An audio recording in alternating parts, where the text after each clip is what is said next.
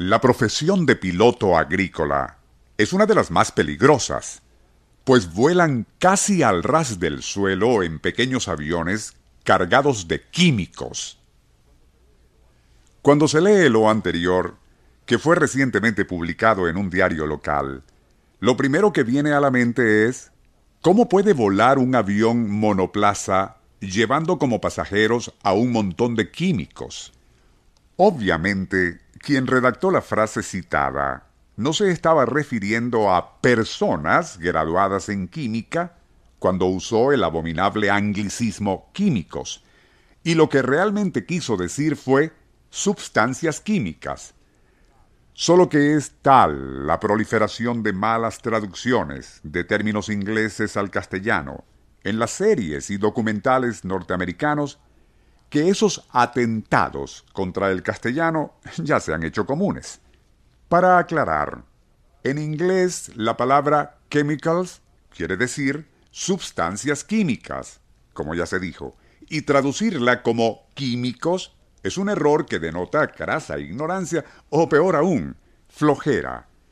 Así, la palabra en inglés que denota a un profesional de la química es chemist, y chemicals, repetimos, lo que realmente significa es sustancias químicas y no debe traducirse como químicos.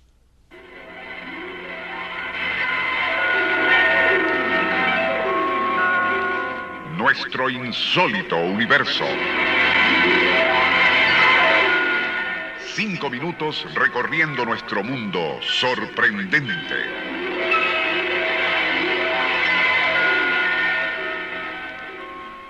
Otro uso abominable de tantos términos en inglés, execrablemente traducidos, es ingenuity. Repetimos, ingenuity, que significa ingenio, pero que por ignorancia muchos la usan al traducir textos del inglés como ingenuidad.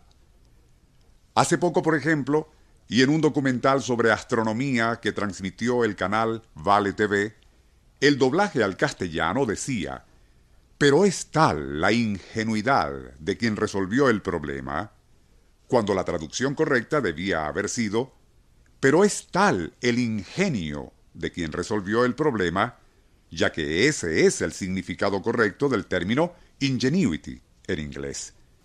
No menos exasperante es el empleo de una palabra que no existe para significar que alguien es miembro o afiliado de algún club o sindicato. Estamos hablando del término membresía, que no es más que un torpe anglicismo facilista para la palabra en inglés membership, que denota, como ya se dijo, afiliación.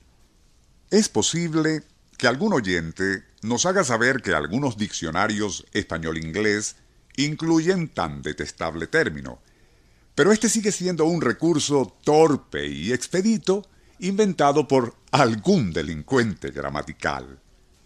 En inglés, la palabra cellar quiere decir sótano, pero recientemente a uno de esos perezosos traductores de documentales no se le ocurrió nada mejor para trasladar a nuestro idioma el plural de cellar, que es cellars, con un término inventado y anglicizado además de torpe, y que es célares.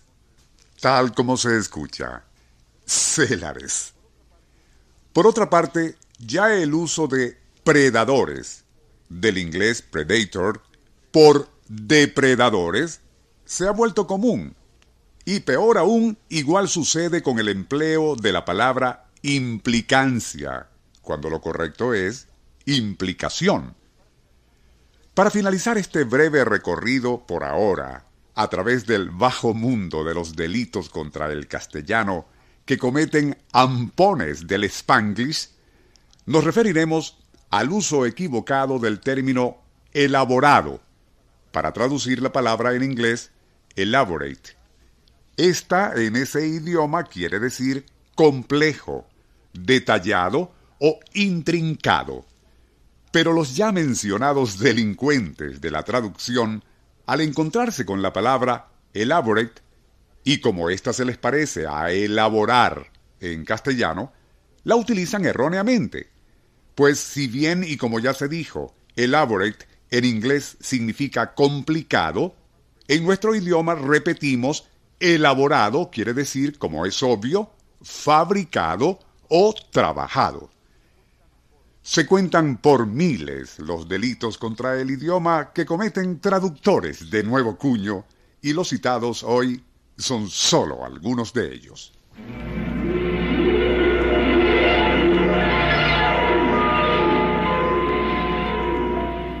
Nuestro insólito universo. Email insólitouniverso.hotmail.com Libreto y dirección Rafael Silva. Operador Francisco Enrique Mijares. Les narró Porfirio Torres.